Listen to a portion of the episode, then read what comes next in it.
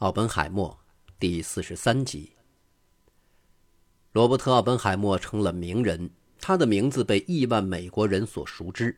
他轮廓分明的外形开始出现在报纸杂志的封面，传遍整个美国。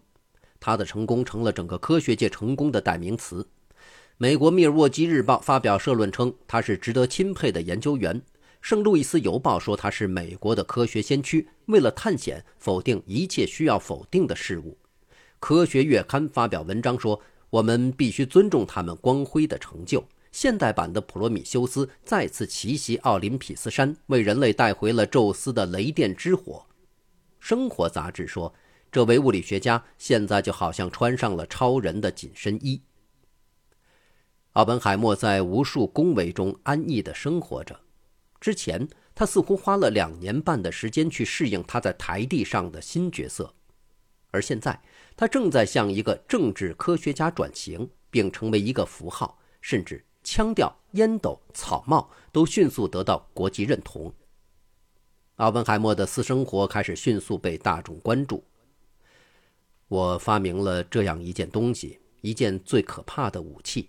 他是如此告诉美国哲学学会的一位听众。世界的本质正迅速而深刻地改变着。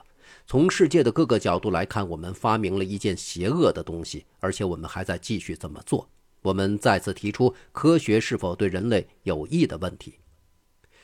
这位原子弹之父解释说，它被定义为可怕的、有侵略性的武器，而且还很便宜。这些结合起来，有一天它有可能会毁掉整个文明。他说：“就目前所知道的。”核武器可能会很便宜。原子弹使用的例子出现在广岛，广岛投放的原子弹是用来彻底击败敌人，它是给侵略者的武器。原子弹与生俱来具有震惊和恐怖的元素，就像原子天生就具有可裂变性一样。奥本海默的一些朋友对他的演讲能力很吃惊，他经常在即兴演讲中表现出雄辩和镇定。有一次。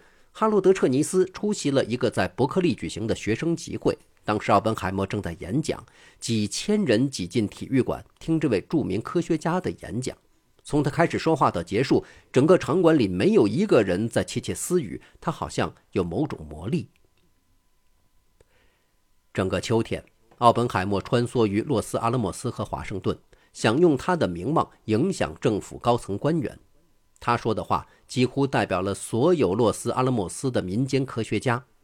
一九四五年八月三十日，他们当中大约五百多人涌进礼堂，准备建立一个新组织——洛斯阿拉莫斯科学家联盟。那些天里，汉斯·贝特、爱德华·特勒、弗兰克·奥本海默、罗伯特·克里斯蒂和其他人起草了一份关于军备竞赛危机的措辞强硬的宣言。在未来战争中，不可能防住原子弹的进攻，这需要加强国际间的合作。当奥本海默知道后，他向陆军部递交了这份文件。每个人都希望这个宣言能很快被媒体报道。九月九日，奥本海默把这份报告送给史丁生的助理乔治·哈里森。在复信中，他提到文件已经分发给三百多位科学家，只有三个人拒绝签字。奥本海默写道。这份文件确实反映了他的个人观点。他还希望陆军部能够批准文件发表。不久，哈里森打电话来说，史丁生想要更多的副本供政府内部交流，但他补充说，陆军部不会希望他发表，至少现在还不会。然而，到了九月底，政府对文件进行了加密。更让洛斯阿拉莫斯科学家联盟的科学家们震惊的是，一位深受信任的特使临阵倒戈，决定抵制文件。在他的一些同事看来，奥本海默在华盛顿待的时间越长，他就变得越妥协。奥本海默坚信自己有这样做的理由。杜鲁门政府可能会建议在核能问题上立法，并且向洛斯阿拉莫斯的科学家们解释，关于热点问题的公众讨论是非常必要的。出于礼貌的考虑，我们应该等待，直到杜鲁门总统把关于核能问题的批示转给国会。当杜鲁门总统在一九四五年十月三日把批示转给国会时，许多科学家起初感到很心安。一名为艾奇逊工作的年轻律师赫伯特·马克思起草批示，要求国会建立原子能委员会，用强制力规范整个领域。甚至华盛顿的议员们也不知情。奥本海默帮助马克思起草了文件，这份文件反映了奥本海默关于核能潜在危险和利益的急切心情。关于核能的使用，杜鲁门宣称。一种新的力量太具革命性，以至于不能在旧的意识框架中考虑。杜鲁门强调，时机才是关键。民众的希望基于当前的国际格局。如果可能，他将要放弃使用和发展原子弹。奥本海默认为他在废除核武器方面赢得了总统的认同，但是。即使奥本海默完成了自己的工作，他也不能左右接下来几天来自科罗拉多州的参议员埃德温 ·C· 约翰逊和肯塔基州的众议员安德鲁 ·J· 梅来制定法律。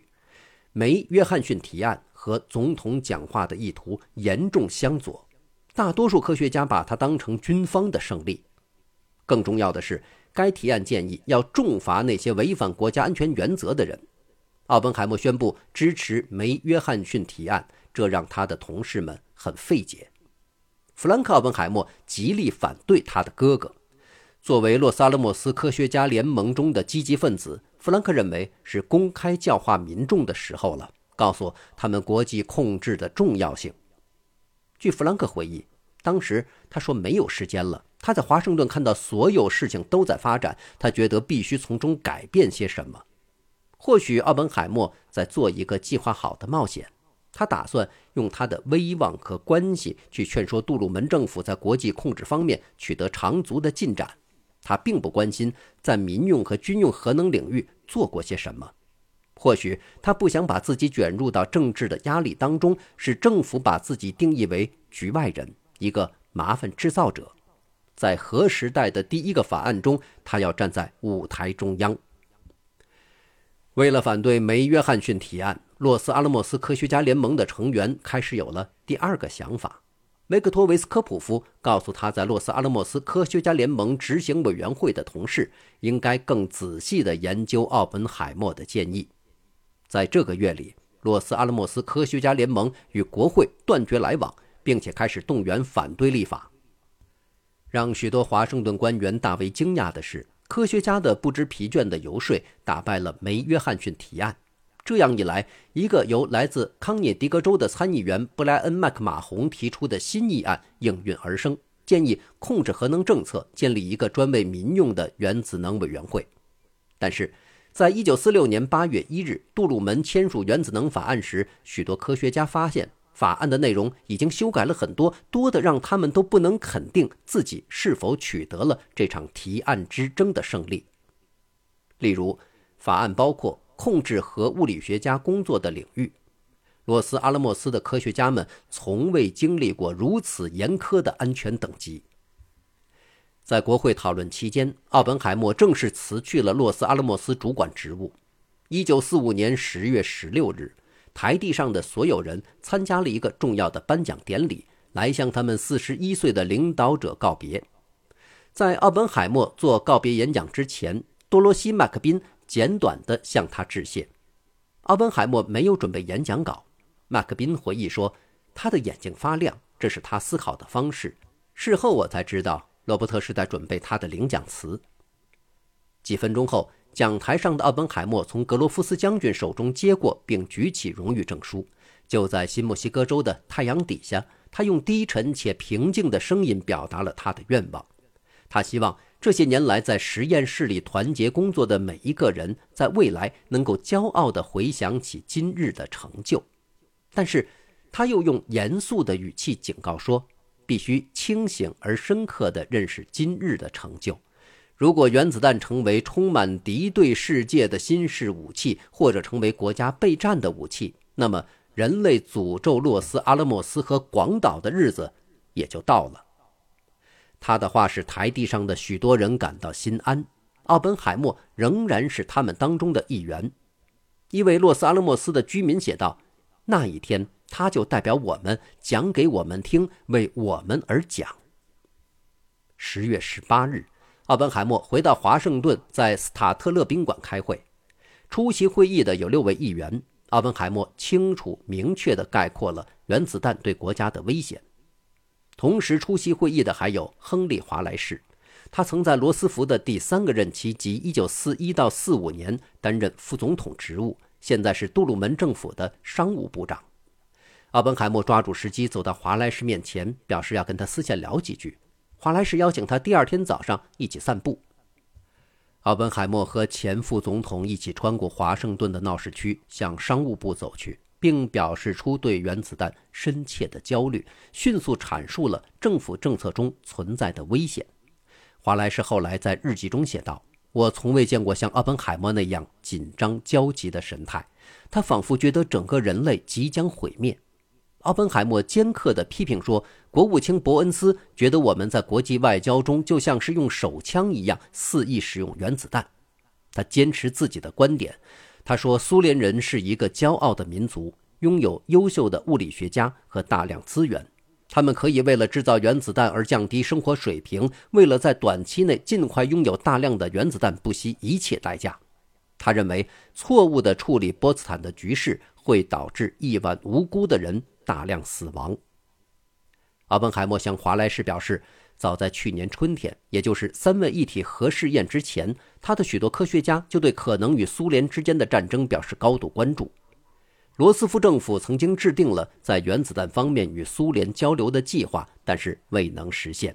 他怀疑这是由于英国的反对，但是他仍然认为史丁生对整件事的观点很有政治家的风格。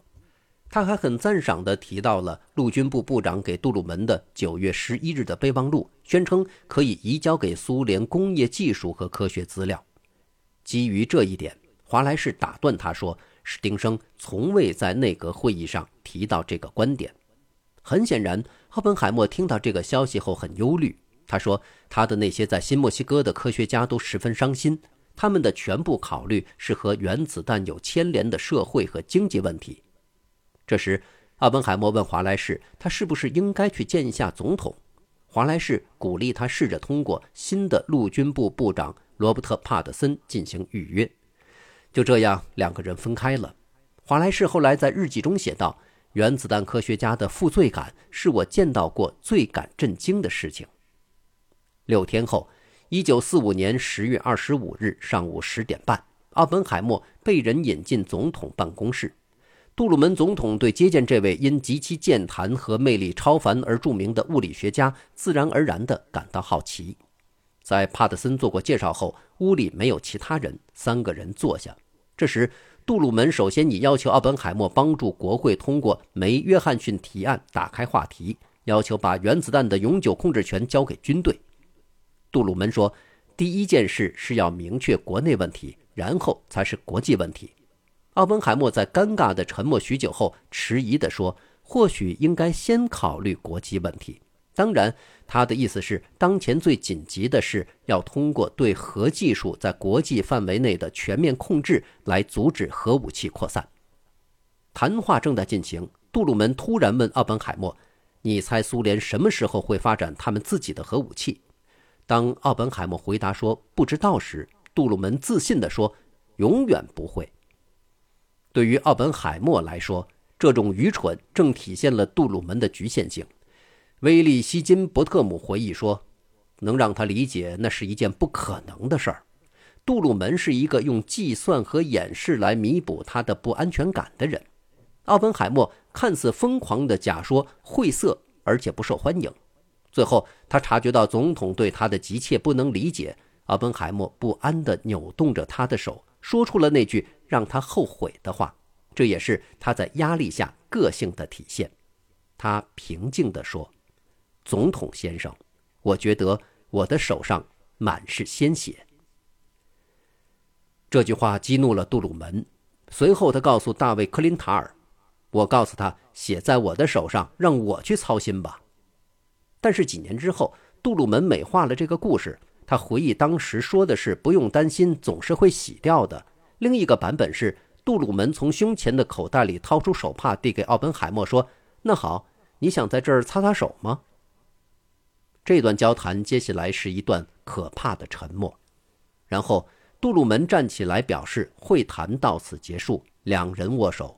杜鲁门做报告似的说：“不用担心，我们正在解决这件事儿，你会帮助我们的。”随后有人听见总统嘀咕道：“你手上有血，真是活见鬼！你手上的血还没我手上的一半多呢，你只不过是在无故的抱怨罢了。”他又告诉迪恩·艾奇逊：“我再也不想看到这个婊子养的家伙了。”甚至在1946年5月，他还清楚地记得那次会谈。他说：“奥本海默就像一个哭泣的婴儿。他在几个月前来到我的办公室。”花大部分时间在那里扭手，还告诉我他发明了原子弹，所以觉得手上沾满了鲜血。在这个重要的场合，冷静雄辩、一向魅力十足而且自恋的奥本海默放弃了。他习惯于在轻松自在的时候自发的工作，但是他一次又一次的对自己在压力下说出的话深感后悔，这对他十分不利。在这种情况下，他本有机会向一个拥有权势的人表达要求，帮助他把核恶魔放回瓶子里，但他完全错失了这个机会。这不是奥本海默第一次，也不是最后一次冒犯权威人士。在他的生命里，他一次又一次地展现出他自己最伟大的思考能力。他能够耐心、亲切、温柔地对待他的学生，除非他们公然地问他愚蠢的问题。但他通常是不耐烦的、坦白无理的指出那些权威的问题。在当时那种情况下，杜鲁门对核武器所牵扯到的问题的不理解和忽视，促使奥本海默说出了那些他本应该认识到可能会激怒总统的话。杜鲁门对科学家的态度从来没有改变。总统给很多科学家的印象是理解能力比较差。目光短浅，拉比说：“杜鲁门是一个没有想象力的人。”科学家们对这个观点都很认同，甚至老练的华尔街律师、曾担任过杜鲁门政府陆军部部长助理的约翰·麦克洛伊也在他的日记中写道：“杜鲁门是个简单的人，能够果断迅速地做出决定，或许是太迅速了。他是一个彻头彻尾的美国人。”他不是一个伟大的总统，一点都不杰出，不像林肯，而只是一个普通的、依靠本能的、实在的人。与麦克洛伊、拉比和奥本海默不同，人们全都认为杜鲁门的直觉既没有分寸，又不健全，而且很悲哀，尤其是在核外交领域，根本不能迎接挑战以及当下所面对的国家和世界。回到台地。没有一个人认为奥本海默是个哭泣的婴儿。一九四五年十一月二日，一个湿冷的晚上，这位前主管回到了台地。洛斯阿拉莫斯的剧院再一次挤满了人，他们都是来听奥本海默的《我们所处的困境》的演讲的。一开始，他就坦白地说：“我确实不了解实际的政治，但是那并不重要，因为有一些摆在面前的问题需要直接对科学家讲。”过去发生的事情迫使我们要重新思虑科学和常识之间的关系。他说了一个小时，大多是即兴的。他的听众被迷住了。多年以后，人们仍然会说：“我记得奥本海默的演讲。”他们会记得那个晚上，因为他把对原子弹的复杂感情解释得恰到好处，使他们不仅仅满足于基本的听觉上的需要。他说：“如果你是个科学家。”你会为发现世界运转的原理而高兴，这证明人类可能会拥有巨大的能力来控制世界，并能根据事实和价值来处理世界，这是件好事儿。但原子弹不能很好的解决问题。作为一名科学家，奥本海默告诉他们，面对这个严重的危机，他们不能逃避责任。他说，许多人尝试要摆脱这些，他们认为这只不过是另一种武器。科学家们更清楚，对我们来说，应该把它看成一个非常严峻的危机，认识到我们开始制造的核武器是个大麻烦，他们将被卷入一场大的变革，而不是小小的改变。对我来说，战争已经改变了，长崎投下的原子弹能够毁掉十平方英里，如果有人想制造它，它就会变得很便宜。数量上的改变会导致战争本质的改变。现在战争的优势完全属于侵略者，而不是防守的一方。但是如果战争变得无法忍受，那么国际关系将会在精神、法律和理念、感觉上发生最根本的变化。这个危机要求国与国之间的态度和行为进行历史性的转变。他正在寻求现代科学的经验指导。他认为他采取的是一种折中的解决方法。首先，集中精力组建原子能联合委员会，用实力武装自己，而不是听命于总统的观点，致力于和平利用原子能。第二，应该建立具体的措施来确保科学家们的交流。我们将使科学家之间的兄弟关系更加紧密。最后，我要说的是，不再制造原子弹。我不知道这些是不是好的提议，但这只是个开始。我知道我们这的许多朋友会亲眼看到美丽的景象。奥本海默在这次演讲中特别提到了波尔的开放世界的观点，尽管波尔和其他的许多科学家都赞同这一点。但是每个人都知道，他们只是这个国家的极少数。随后，在他的演讲里，奥本海默承认，他被大量的政府文件所困扰。这些文件要求为原子武器的使用单方面承担责任。在那个星期早些时候的海军建军节上，杜鲁门在纽约中央公园做了一个好战的演讲，以展示美国的军威。杜鲁门说：“为了世界的和平，原子弹将被美国当作神圣的信赖。”而且我们不会做出任何与邪恶妥协的决定，奥本海默说，他不喜欢杜鲁门那种必胜的口气。如果你在谈论问题时说我知道什么是对的，并且我们喜欢用原子弹劝说你来同意我，那么你就会处在弱势的地位，并且你也不会成功。你是在用武力的方式阻止灾难。阿本海默说，他不会评价总统的动机和目的，但是。美国有一亿四千万人口，而全世界有二十亿人。或许自信的美国人坚信他们的信仰会在全世界流行，但是对其他民族的全面否定不可能达到任何协定。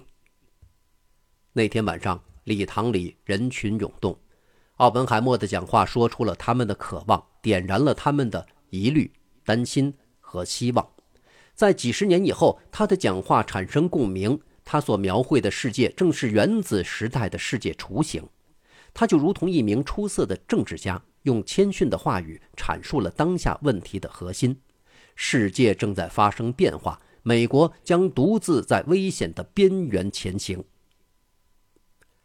感谢收听这一期，欢迎继续收听下一集。